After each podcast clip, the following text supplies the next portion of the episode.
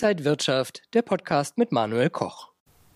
Auch wenn abseits der Börse auf die neue Bundesregierung geschaut wird, an den Märkten, da ist weiter Omikron das Thema ja, Corona weiterhin marktbestimmend. Auf der einen Seite gibt es Meldungen, dass die Impfwirkung für Omikron nachlassen könnte, also dass man eine dritte Impfung braucht. Auf der anderen Seite gibt es aber auch Meldungen, dass Omikron nicht so gefährlich sei wie Delta. Geht die Achterbahnfahrt an den Märkten jetzt weiter? Ja, die Börse ist mittlerweile, wie ich finde, schon sehr entspannt. Sie haben es selbst genannt. Also, was wir im Augenblick gehört haben, heißt ja, dass Omikron zwar ansteckender ist, aber die Krankheitsverläufe wohl etwas milder verlaufen.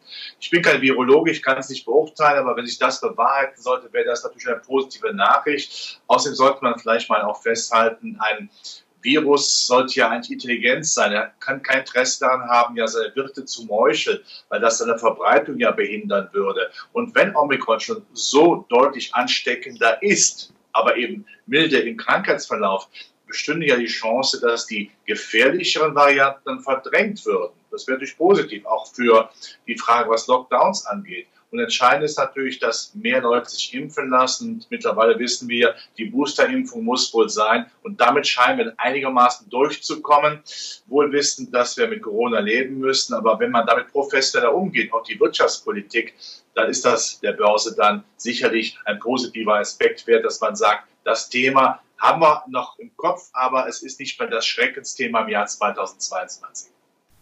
Wir schauen gleich auf den DAX und welche Auswirkungen der neue politische Kurs auf den Aktienkurs haben könnte. Außerdem gucken wir auf die Deutsche Post und auf Volkswagen. Das alles jetzt bei Inside Markets hier aus dem Berliner Studio. Ich bin Manuel Koch. Herzlich willkommen.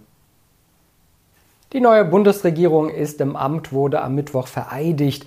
Aber die Börsen, die haben auf dieses politische Thema kaum reagiert.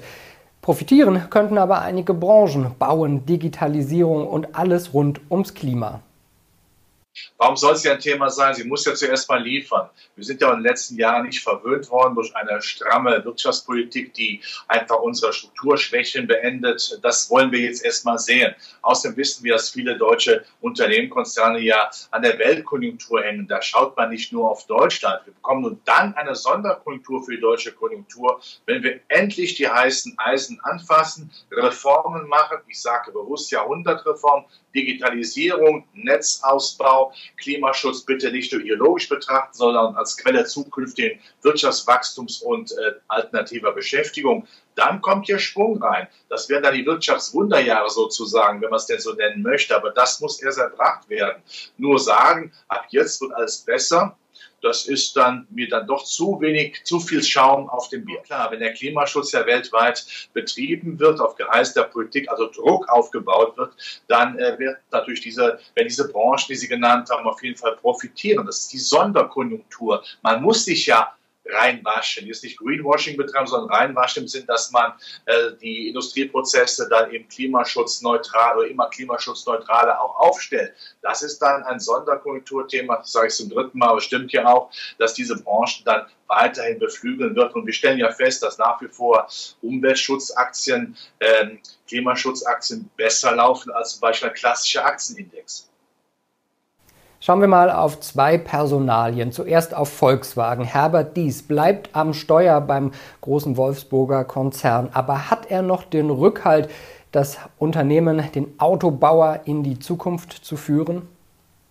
Ja, dieses jemand, äh, der gerne auch mal provoziert. Man weiß natürlich äh, gerade bei VW, da ist der Betriebsrat eine Macht im Staate sozusagen. Mit dem Betriebsrat darf man sich nicht anlegen. Das haben schon frühere äh, Vorstandschefs versucht. Das ist immer sehr schwierig. Man muss sie mitnehmen. Man muss also quasi ihnen etwas anbieten, das funktioniert. Ich weiß natürlich, dass man, wenn man noch verstärkt auf E Verkehr setzt, E-Mobilität setzt, dass natürlich dann viele Arbeitsplätze nicht zu halten sind. Aber ich kann nicht einfach jetzt hier in die Prärie reinspringen und sagen, es werden mal 35.000 Arbeitsplätze abgebaut. Das wäre die Hälfte der Belegschaft in Wolfsburg. Das tut natürlich weh. Man muss da Betriebsrat einbinden, überlegen, wie kann man das denn hinbekommen. Natürlich hat VW damit ein Kostenproblem gegenüber anderen äh, Autokonzernen, aber man muss es feiner anpacken, denn es ist ja nichts gewonnen, wenn man äh, jetzt in Wolfsburg dann streiken würde oder dass hier diese Dissonanzen immer so stark nach vorne kommen, dass man den Blick für den Umbau von VW verliert. Also da muss man auch mal auf der Ebene der Empathie vielleicht besser arbeiten. Ja, und die zweite Personalie, Frank Appel, der Postchef, will 2023 nach vielen, vielen Jahren an der Konzernspitze nun aufhören. Aber darüber wurde ja schon länger spekuliert. Ja, wer 13 Jahre dabei ist und äh, vielleicht auch mit Blick auf das Alter, ist ja nicht alt, Herr Appel, aber er sagt, ich möchte was Neues ausprobieren, äh, da muss man da nichts reininterpretieren. Da hat den Konzern ja weltweit aufgestellt, die Digitalisierung geht nach vorne, man verdient ja auch wirklich gutes Geld. Also wann geht man? Man geht dann, wann es am schönsten ist. Von daher wird das jetzt auch in der Tat passen. Und sein potenzieller Nachfolger wird ja diese Strategie weiterführen. Mittlerweile spielt man ja auch in der Liga der großen, äh, der großen Lieferanten mit, äh, der Logistikunternehmen mit. Also von daher äh, kann man hier jetzt nicht sagen, da ist etwas dran, da sind Gerüchte dran, warum er denn jetzt gleich früher dann doch das Schiff verlässt als Kapitän. Nein, das ist schon okay, was er gemacht hat, also à la Bonheur. An den Märkten geht es weiter volatil zu, ein wenig auf und ab, allerdings auf hohem Niveau. Können wir noch eine Jahresendrallye sehen und wie sollten sich Anleger jetzt aufstellen? Also der Markt ist ja nicht schlecht gelaufen, der Aktienmarkt in diesem Jahr. Das muss man sehr klar erkennen. Wir haben mehr Volatilität, die es auch im nächsten Jahr auf jeden Fall begleiten wird. Natürlich, äh, Corona-Varianten bleiben ein Thema, auch wenn man damit immer besser umgeht, aber es bleibt ein Thema. Natürlich gibt es ab und zu mal, ich sag mal, stabilitätspolitische Freuanfälle der Notenbanker, ohne dass sie sich materialisieren werden. Und natürlich haben wir die geostrategischen Streitereien zwischen den, den USA auf der einen Seite und China und Russland auf der anderen Seite. Das sorgt für Volatilität. Aber wir sehen auch, wenn der Markt mal ein Stück runterkommt, sieht man auch nach ein paar Tagen oder nach zwei Tagen geht es wieder nach oben. Weiter Dips bleibt nach wie vor das große Thema.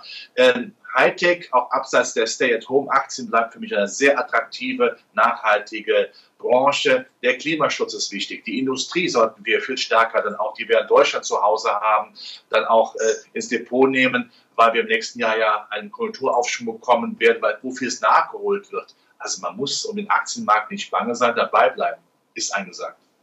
Wenn euch das Video gefallen hat, dann gebt mir gerne einen Daumen nach oben, kommentiert und postet und ansonsten sehen wir uns in der kommenden Woche wieder bei Inside Markets. Ich bin Manuel Koch. Happy Friday. Und wenn euch diese Sendung gefallen hat, dann abonniert gerne den Podcast von Inside Wirtschaft und gebt uns ein Like.